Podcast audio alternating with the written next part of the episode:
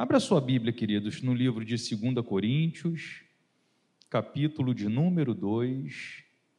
Nós vamos ler quatro versos. As Escrituras Sagradas diz assim: Mas deliberei isto comigo mesmo, não ir mais ter convosco em tristeza. Porque se eu vos entristeço, quem é, pois, o que me alegra? Senão aquele que por mim é entristecido.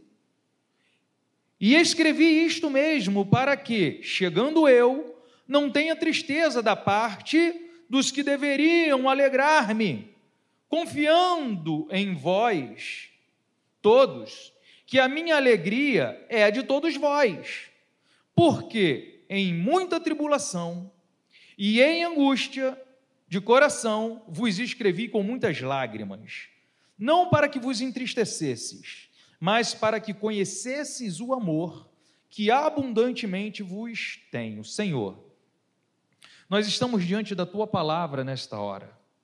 Nós já temos ouvido, Senhor, a tua voz através da ministração da ceia, através da palavra inicial, através dos louvores, Senhor, que entoamos a Ti, através da celebração de louvor e de adoração, nós temos sentido a Tua presença, mas agora nós estamos diante da tua palavra, Senhor.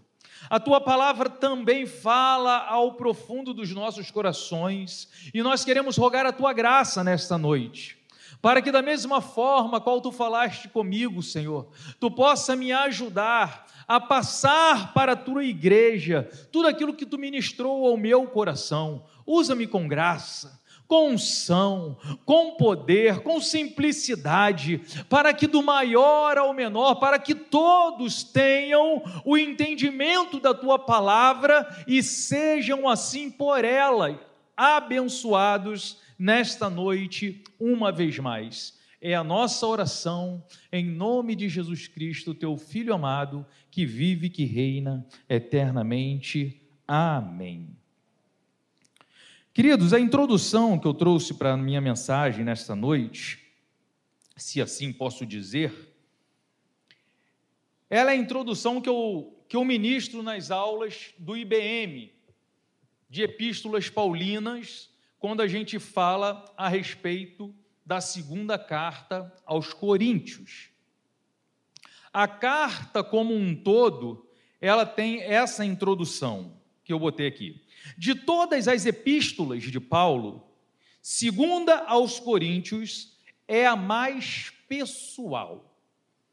A carta que Paulo escreveu, a segunda carta que ele escreveu à igreja de Corinto, e de todas as outras que ele escreveu para as outras igrejas, essa carta em especial é a carta mais pessoal que ele escreveu. É onde ele fala mais dele mesmo é onde ele coloca suas emoções, é onde ele fala coisas que não gostaria de falar. Foi uma carta muito complicada, é uma carta até difícil de ser lida e entendida, e percebe-se pelo texto que a gente leu. Ela tem um parafraseado que às vezes nos deixa um pouco confuso. É uma carta mista de emoções. Ela parece uma montanha russa no que diz respeito a emoções. Às vezes ela vai lá em cima e daqui a pouco ela dá aquela brandura e daqui a pouco ele estoura novamente e a carta ela vai assim do início ao fim. É uma revelação do seu coração, dos seus sentimentos e de seus motivos mais profundos. Esta exposição do seu coração não foi uma tarefa fácil para o apóstolo, mas sim uma tarefa bem desagradável. Se você ler a epístola, a segunda epístola aos Coríntios, você vai perceber que para Paulo falar tudo aquilo que ele disse, tudo aquilo que ele deixou escrever ali naquelas folhas, foi muito pesaroso para ele, e a gente vai entender isso um pouquinho mais à frente. A presença de mestres falsos em Corinto, que punham em dúvida sua autoridade, tornou necessário uma defesa do seu ministério. Isto é o resumo da segunda epístola de Paulo aos Coríntios. É ele fazendo uma defesa do seu apostolado, porque na igreja de Corinto tinha aparecido falsos mestres que queriam, de qualquer maneira, arrancar a autoridade apostólica de Paulo e se colocarem como os verdadeiros apóstolos. E Paulo, então, quando fica sabendo dessa situação, ele se vê de uma maneira forçosa a escrever esta carta, bem que para alegrar alguns irmãos que continuavam crendo no evangelho que ele ensinou, que ele pregou, mas também para contrapor esses falsos mestres. Então foi necessário ele escrever uma carta bem diferente de todas as outras que ele já havia escrito. Paulo, na defesa do seu ministério, ele apela primeiramente para o amor que ele tinha pela igreja. Então nós entendemos de um resumão da segunda epístola aos Coríntios que Paulo está defendendo o seu ministério, ok? Entendido? A segunda carta de Paulo aos Coríntios é uma defesa ao seu ministério, ao seu apostolado. Pois bem, e ele usa algumas formas, algumas armas de defesas. E a primeira arma que ele usa para se valer, para fazer valer a sua autoridade, ele lança a mão do amor. E aí a gente vai ver alguns textos interessantes da, da epístola. Por exemplo, 2 Coríntios 6,11, olha o que ele escreve para a igreja. 2 Coríntios 6,11, acompanha na sua Bíblia. Está escrito assim: ó, para vós, Ó Coríntios, abre-se os nossos lábios e alarga-se o nosso coração. Não tendes limites em nós, mas vocês estão limitados em vossos próprios afetos. Ora, como justa retribuição, dilatai-vos também vós. Uma linguagem meio difícil de entender mas o que Paulo está dizendo aqui é o seguinte: igreja de Corinto, os nossos lábios se abrem de tal maneira, porque nós amamos vocês com tanto amor, que o nosso coração se alarga, não tenho limites para expressar o amor que eu sinto por vocês. O amor que eu sinto por vocês eu não consigo mensurar, eu não consigo medir. Aí olha o que o grande apóstolo Paulo não é uma pessoa de, de autoestima baixa que está falando, não é o seminarista de São João de Meriti que está falando, não é um evangelista André que mora aqui em São João que está falando, não, é o grande apóstolo Paulo dizendo assim: Poxa, não seria justo a mesma retribuição de vocês? Já que eu amo de tal maneira vocês, não seria justo retribuir a nós a mesma coisa? Porque eu não tenho limite para amar vocês, mas vocês estão limitados no, nos vossos próprios afetos. Aí ele usa a palavra: dilatai-vos também Deixe o coração de vocês se abrirem a meu respeito. Ama-me como eu amo vocês. Imagina o apóstolo Paulo fazendo essas declarações. O grande apóstolo. Então ele usa desse artifício do amor para convencer a igreja a permanecer fiel em tudo aquilo que ele tinha ensinado. Eu amo vocês. Eu não tenho interesse. Eu não, eu não cheguei a vocês com interesse, não. Foi por amor. E aí tem um outro texto que ele usa, que está em 2 Coríntios 7, 2. Dá até para ler sem um óculos, que eu estou no celular. Olha só o que o apóstolo Paulo diz em 2 Coríntios 7, 2. acolhei-nos em vosso coração, porque a ninguém tratamos com injustiça, a ninguém corrompemos e a ninguém exploramos. Parece que a gente está falando aqui de uma pessoa melancólica, uma pessoa carente de carinho, não parece? Mas não, é Paulo que está dizendo isso. É o apóstolo Paulo dizendo assim: ó, acolhe-me no seu coração. Sabe por quê? Porque eu não corrompi ninguém, eu não explorei ninguém, eu não judiei de ninguém, eu só amei vocês. Então, por favor, abram o coração de vocês e ama-me. É o que o apóstolo Paulo está dizendo para a igreja de Coríntio. Deixe esse amor se alargar. Mas ele usa também um outro artifício para a defesa do seu ministério. Ele usa um outro álibi que o apóstolo usa para a defesa do seu ministério é mostrar a maneira como ele se comportou em certos momentos. Além do amor, dele se valer do amor, ele usou o álibi de mostrar como é que ele, em certos momentos, se comportou com aquela igreja. E ele fez questão de registrar. Em 2 Coríntios 11, 7 a 9, olha o que ele diz.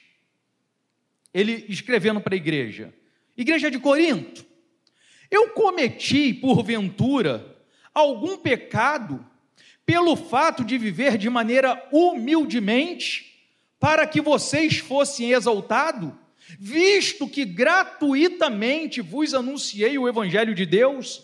Olha o que ele está dizendo. Isso é pecado? Isso é erro da minha parte? Ter vindo a vocês de maneira gratuita, pregar o Evangelho de Deus para que vocês fossem exaltados, isso é algum erro? Isso é algum pecado? Ele fazendo uma pergunta retórica para a igreja. Despojei eu outras igrejas, recebendo salário para vos poder servir e estando entre vós, ao passar por privações, não me fiz pesado a ninguém, pois os irmãos, quando vieram da Macedônia, supriram o que me faltava, e em tudo me guardei de vos ser pesado. Paulo dizendo para a igreja: é pecado eu anunciar o evangelho de graça para vocês, para exaltar vocês? Porque eu despojei outras igrejas. Ou seja, Paulo está falando assim: outras igrejas me enviaram como missionário até vocês e supriram a minha necessidade. Por isso eu não fui pesado para vocês. Eu estou aqui de forma gratuita, pregando o Evangelho para vocês. E quando eu estava com vocês e fiquei em apuros, fiquei com algumas dificuldades, eu não pedi nada a vocês. Porque quando os meus irmãos vieram da Macedônia, supriram toda a minha falta, tudo aquilo que eu precisava, eles me deram. Por isso eu vou me guardar de não ser pesado a nenhum de vocês. Paulo está trazendo à mente da igreja a maneira como ele se comportou. Ele está dizendo, em outras palavras, eu não sou um mercenário, eu não estou aqui por dinheiro. Eu não estou aqui para me engrandecer. Lembra que eu não fui pesado a nenhum de vocês? Que eu não me vali de nenhum de vocês para suprir a minha necessidade? Tudo que eu fiz foi por amor? Vocês lembram disso? Usando ainda o artifício do álibi, Paulo não poupa palavras para confrontar os seus algozes. Paulo agora vai falar diretamente para aqueles que estão batendo de frente ou tentando bater de frente com ele. E aí eu gostaria de ler um texto com vocês, um pouco longo, não tanto, do 11 ao 16, 2 Coríntios 11, verso 16, na verdade. 2 Coríntios 11,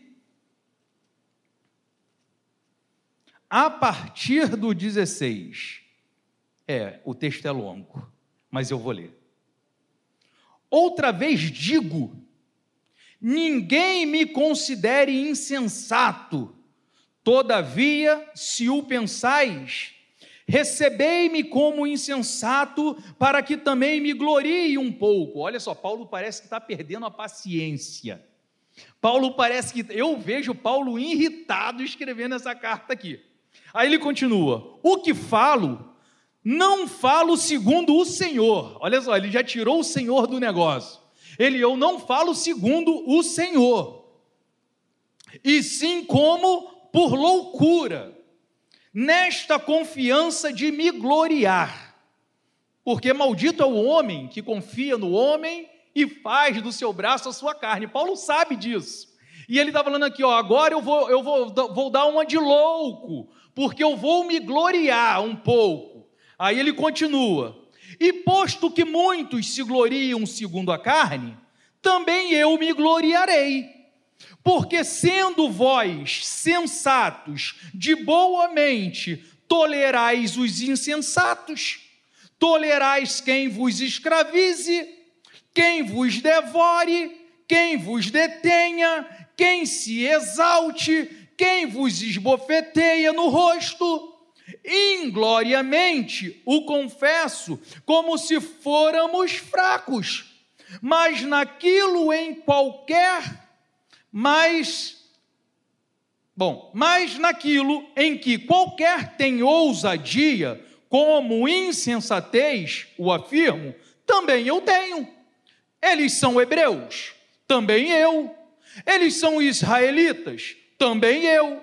São da descendência de Abraão, também eu. São ministros de Cristo, falo como fora de mim, eu ainda mais. Olha, cara, Paulo falando isso aqui, ele deveria estar chorando, porque a gente conhece quem é o apóstolo Paulo. Ele não gostaria de estar escrevendo essa, essas palavras. Ele não gostaria de estar se gloriando, porque nós conhecemos a história desse homem, esse homem era um fariseu. Esse homem era um homem que antes de se converter, gostava dessas coisas, de se exaltar, de falar em praça pública, de mostrar quem ele era, mas quando ele se converte ao Senhor, ele pega tudo aquilo e fala assim: Eu considero tudo isso como esterco como perda para ganhar a Cristo. Então, esse homem que teve o seu coração mudado, se vê agora numa situação de ter que se valer da, das suas atribuições, e eu penso que isso está sendo muito doloroso para Paulo, mas ele escreve para defender o seu apostolado. E aí eles continuam, versículo 24: cinco vezes Recebi dos judeus uma quarentena de açoite menos um.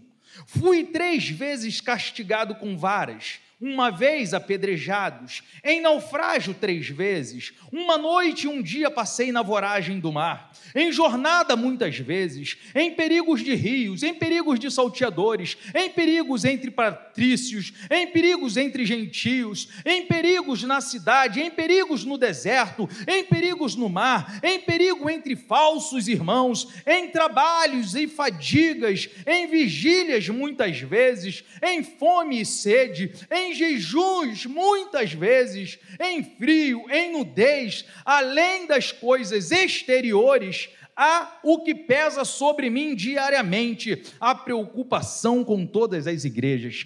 Paulo abre o verbo. Esses camaradas aí estão pensando que eles podem se gloriar na carne? Eu ainda muito mais. E aí ele começa a largar suas prerrogativas. E aí ele diz, como louco, eles pensam que são servos de Cristo? Eu sou muito mais. Por exemplo, para vocês terem ideia da gravidade do escrito, tu imagina o pastor Carlos Ribeiro pregando aqui uma mensagem dessa. O pastor Saulo pensa que ele é alguma coisa? Eu ainda mais. Ele foi nomeado, ele foi consagrado há seis, oito anos. Eu já tenho trinta e tantos de ministério. Tu imagina uma mensagem mais ou menos dessa? Quando você saísse daqui, tu ia falar assim: cara, que homem soberbo. Não volto mais nessa igreja. É mais ou menos o que Paulo está falando para essa turba aqui. E por isso essa carta, ela é, ela é tão pessoal, ela é tão penosa para Paulo, porque ele se vê na necessidade da defesa do seu ministério de abrir mão dessas prerrogativas. Está entendido até aqui, mais ou menos? Quando vocês lerem a carta agora, de repente ela vai ficar mais fácil de se entender.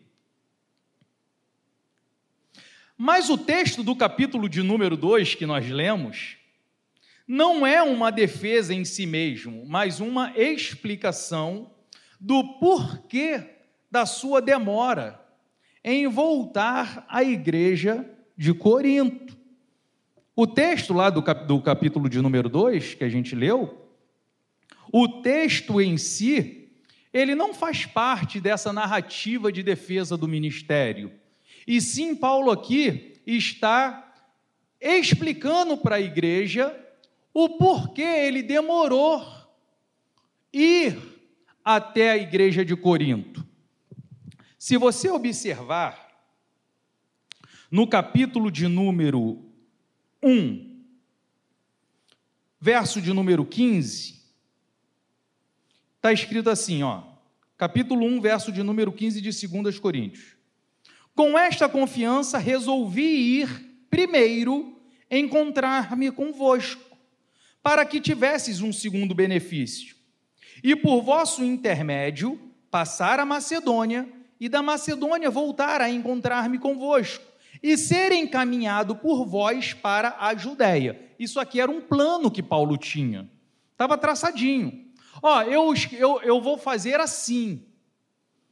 Primeiro eu vou ir ter com vocês, aí vocês vão me encaminhar para tal lugar, aí de tal lugar eu volto para vocês e vocês me enviem para a Judéia. Esse era o plano. E aí no capítulo de número 2, o texto que nós lemos, que é a base da nossa mensagem, ele diz assim: ó, isto deliberei por mim mesmo, não voltar a encontrar-me com você em tristeza. Porque se eu vos entristeço, quem me alegrará? Senão aquele que está entristecido por mim mesmo. E isto escrevi para que quando eu for não tenha tristeza da parte daqueles que deveriam alegrar-me, confiando em todos vós de que a minha alegria é também a vossa porque no meio de muito sofrimento e angústias de coração vos escrevi com muitas lágrimas, para que não ficasses entristecidos, mas para que conhecesses o amor que vos consagro em grande medida.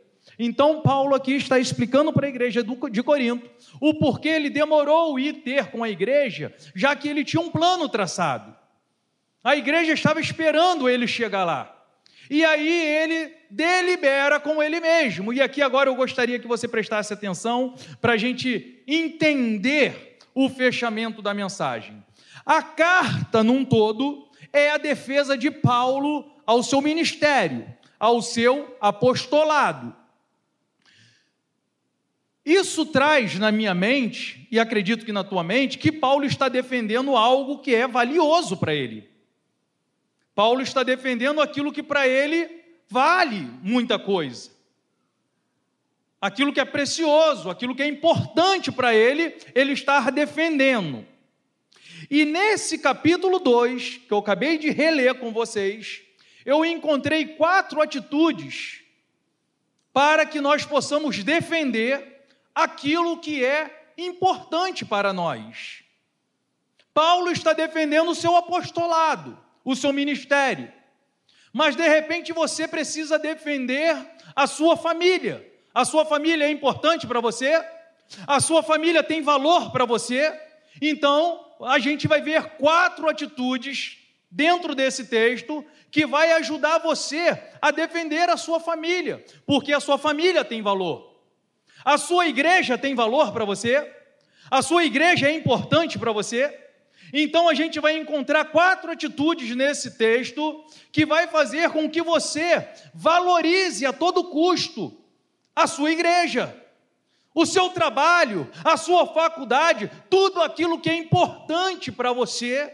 Nós vamos encontrar então aqui pelo menos quatro atitudes que vai nos ajudar a defender aquilo que para nós é valioso. Amém?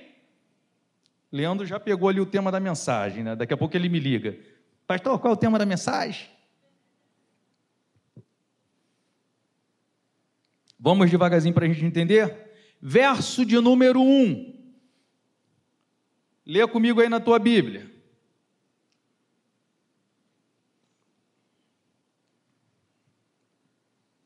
Verso de número 1. Isso deliberei por mim mesmo não voltar a me encontrar-me convosco em tristeza. É isso que está aí na sua Bíblia? Isso deliberei por mim mesmo. O que, que eu aprendo com isso? Qual é a chave que eu aprendo para defender aquilo que eu amo? Eu preciso chamar a responsabilidade para mim. Paulo está dizendo: Eu deliberei por mim mesmo.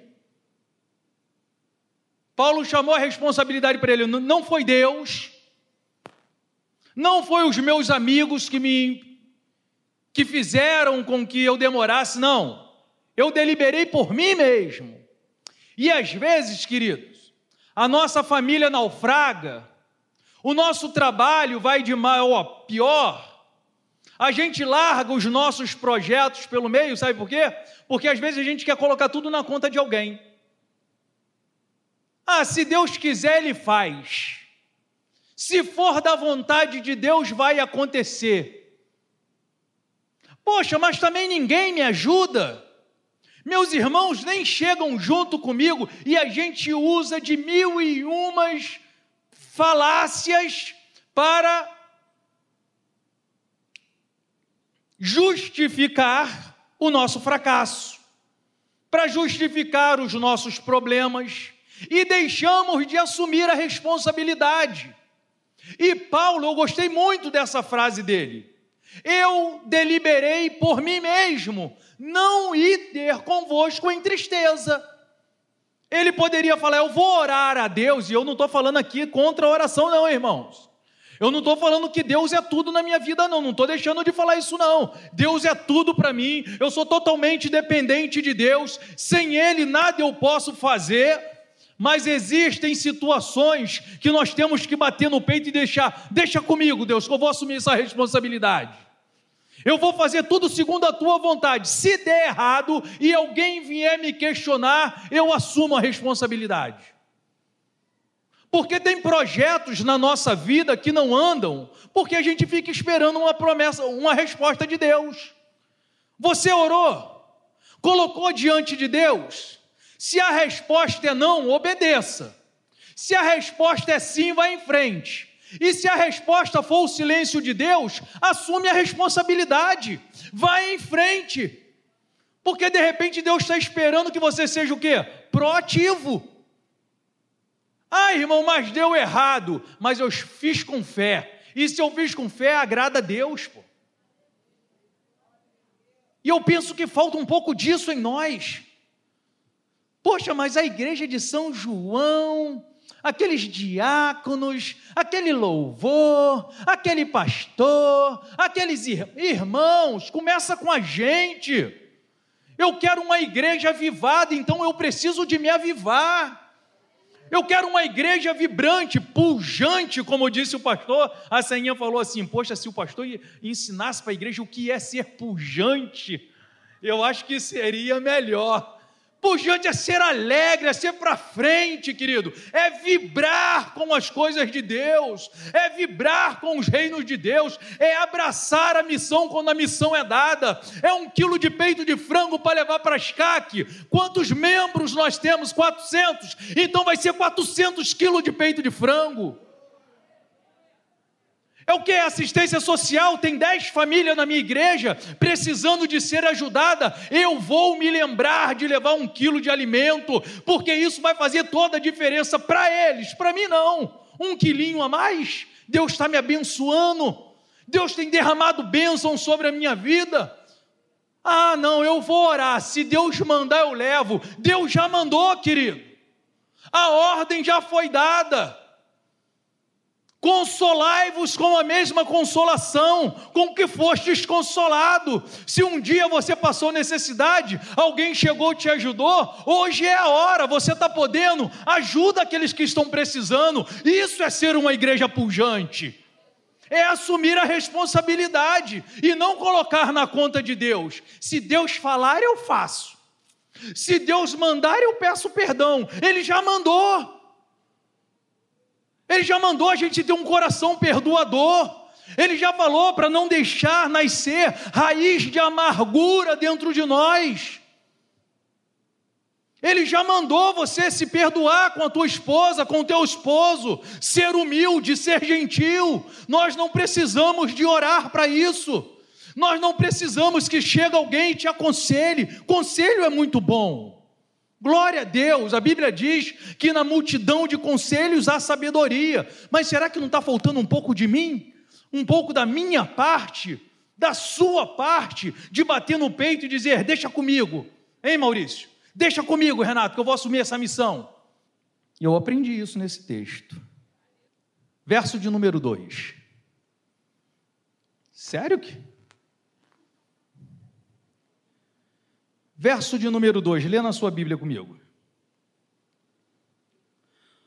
Porque se eu vos entristeço, quem me alegrará, senão aquele que está entristecido por mim mesmo? Sabe o que eu aprendi com isso aqui? Reciprocidade. Paulo está dizendo assim: ó, sabe por que eu resolvi não ir ter com você? Porque se eu for, eu vou te entristecer. E sabe qual é a minha alegria? A minha alegria é você. Então, se eu te entristecer, quem é que vai me alegrar? Aquele que está entristecido comigo? Olha só que coisa. Quando a gente entende a reciprocidade, se eu te entristecer, como é que eu vou me alegrar? Então, querido, nós temos que pensar sempre na reciprocidade. Aquilo que você quer, que os homens vos façam, façai vós também a eles. Nós precisamos de prestar atenção nas nossas palavras. Por quê? Palavras, às vezes, ou quase todas as vezes, machucam demais. E depois que uma palavra é lançada, é igual uma pedrada, filho, não tem como voltar atrás.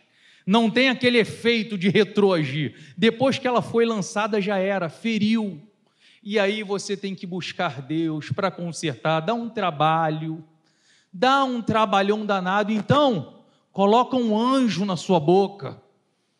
Pede o Senhor para colocar um anjo nos seus lábios, para que suas palavras sejam palavras edificadoras, palavras de vida, para que se cumpra na sua vida o que diz as Escrituras: aqueles que creem em mim, como diz as Escrituras, do seu interior sairão rios de águas vivas. Que suas palavras tragam vidas, que não saiam dos nossos lábios palavras torpes muito pelo contrário, reciprocidade. Quer gentileza? Tinha um, um, um, um profeta, profeta não, um filósofo, um profeta do, do Rio de Janeiro. Gentileza gera gentileza.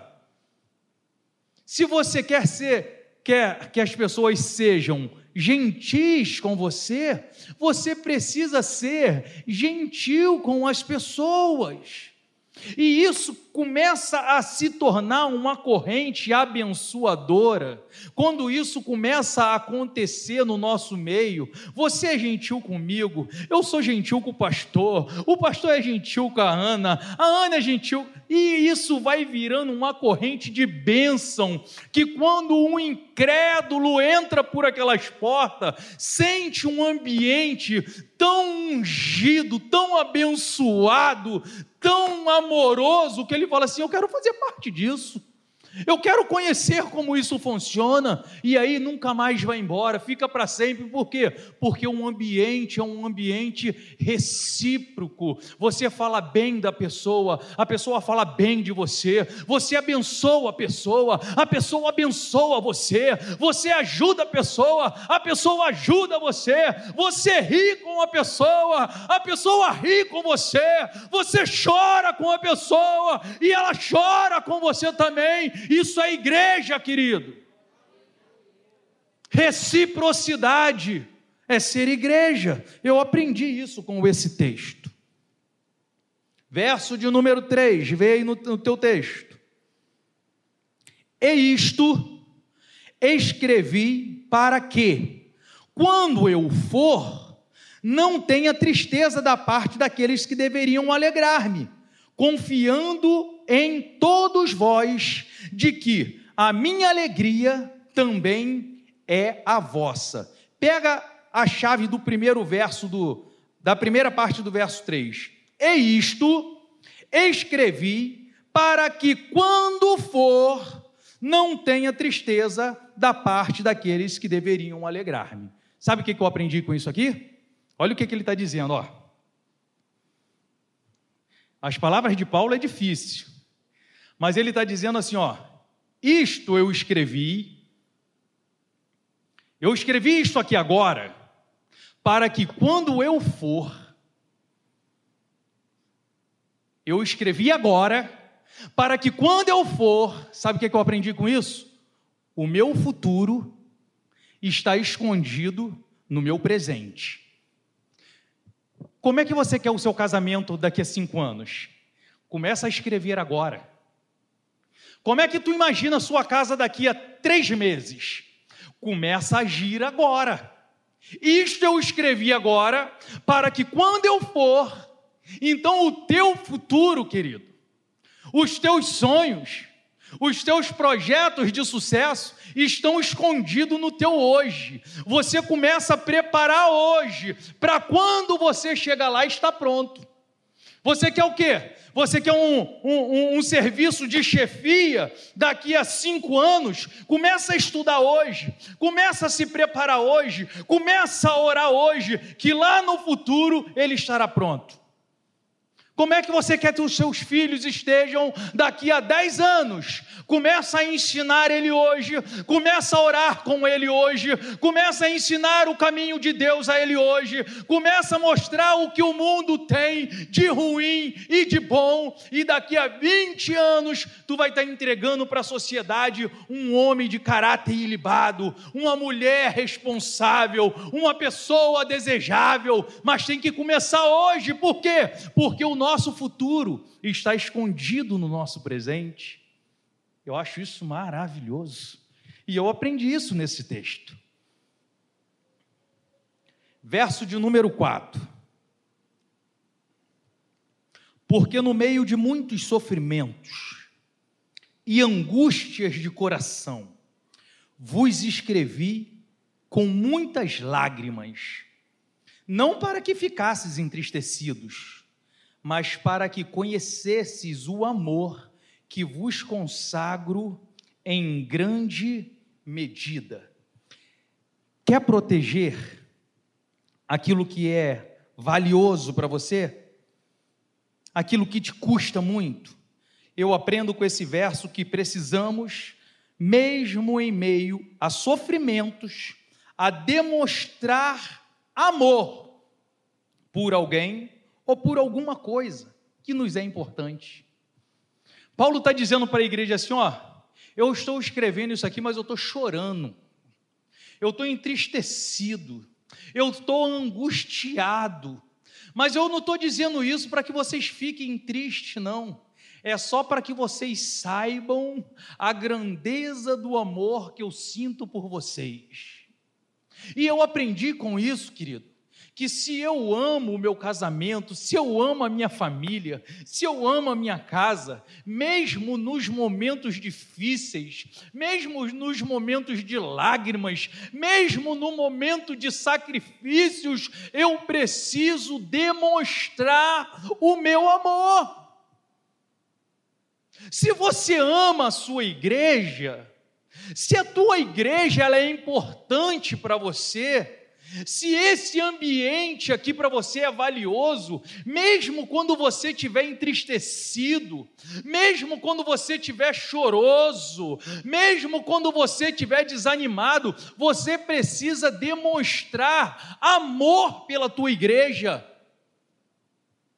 Se o teu serviço é valioso para você, se o teu ofício é valioso para você, mesmo sofrendo, querido, você precisa demonstrar amor por aquilo que você faz.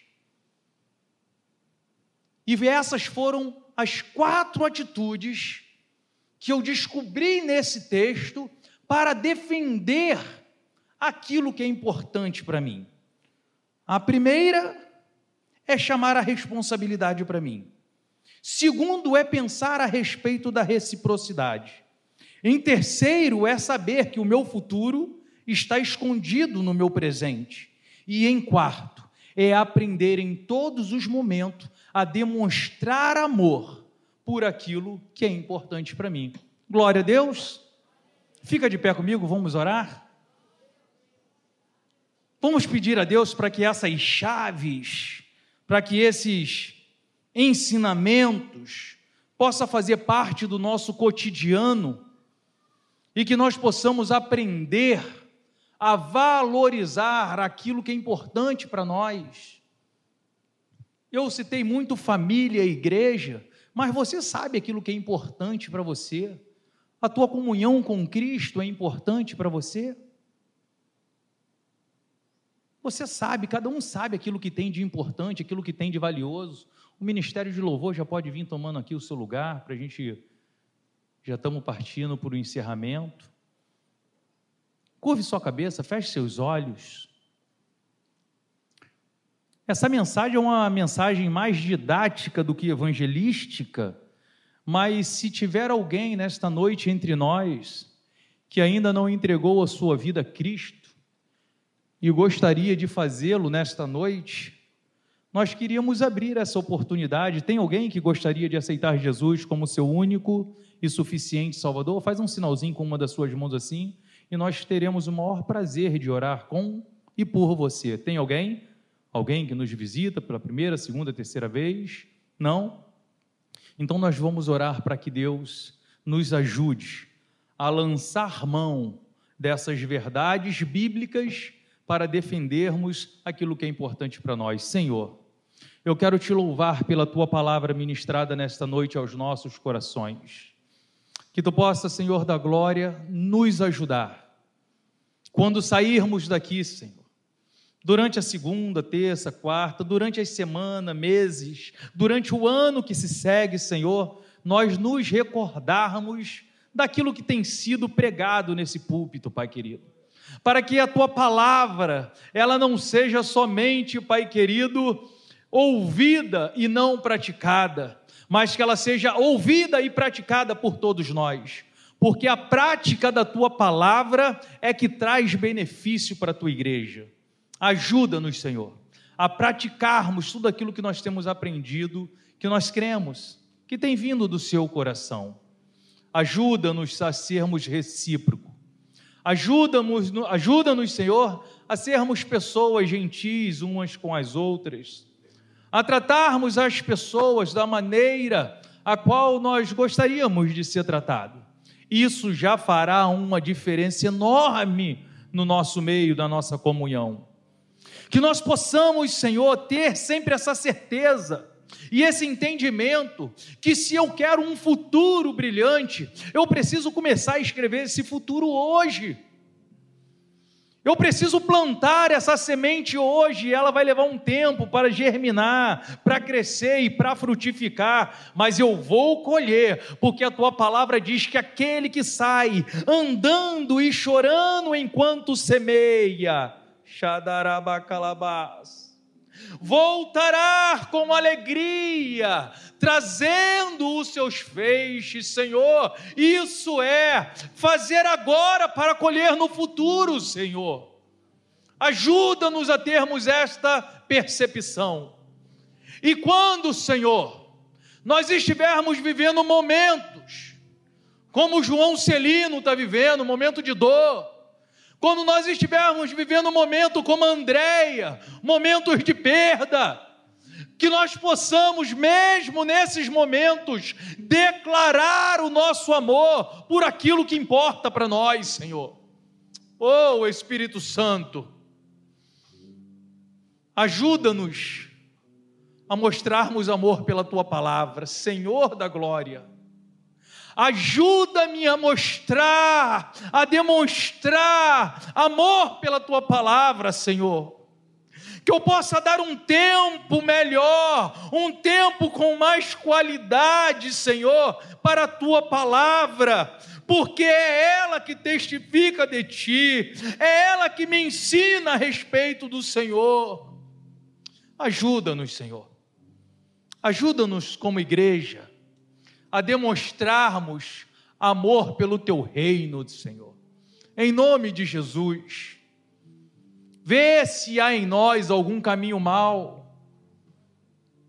e guia-nos, Deus, por caminhos eternos, para a glória do teu nome. Mais uma vez, obrigado. É a nossa oração em nome de Jesus. Que a igreja do Senhor diga, Pastor Carlos Ribeiro.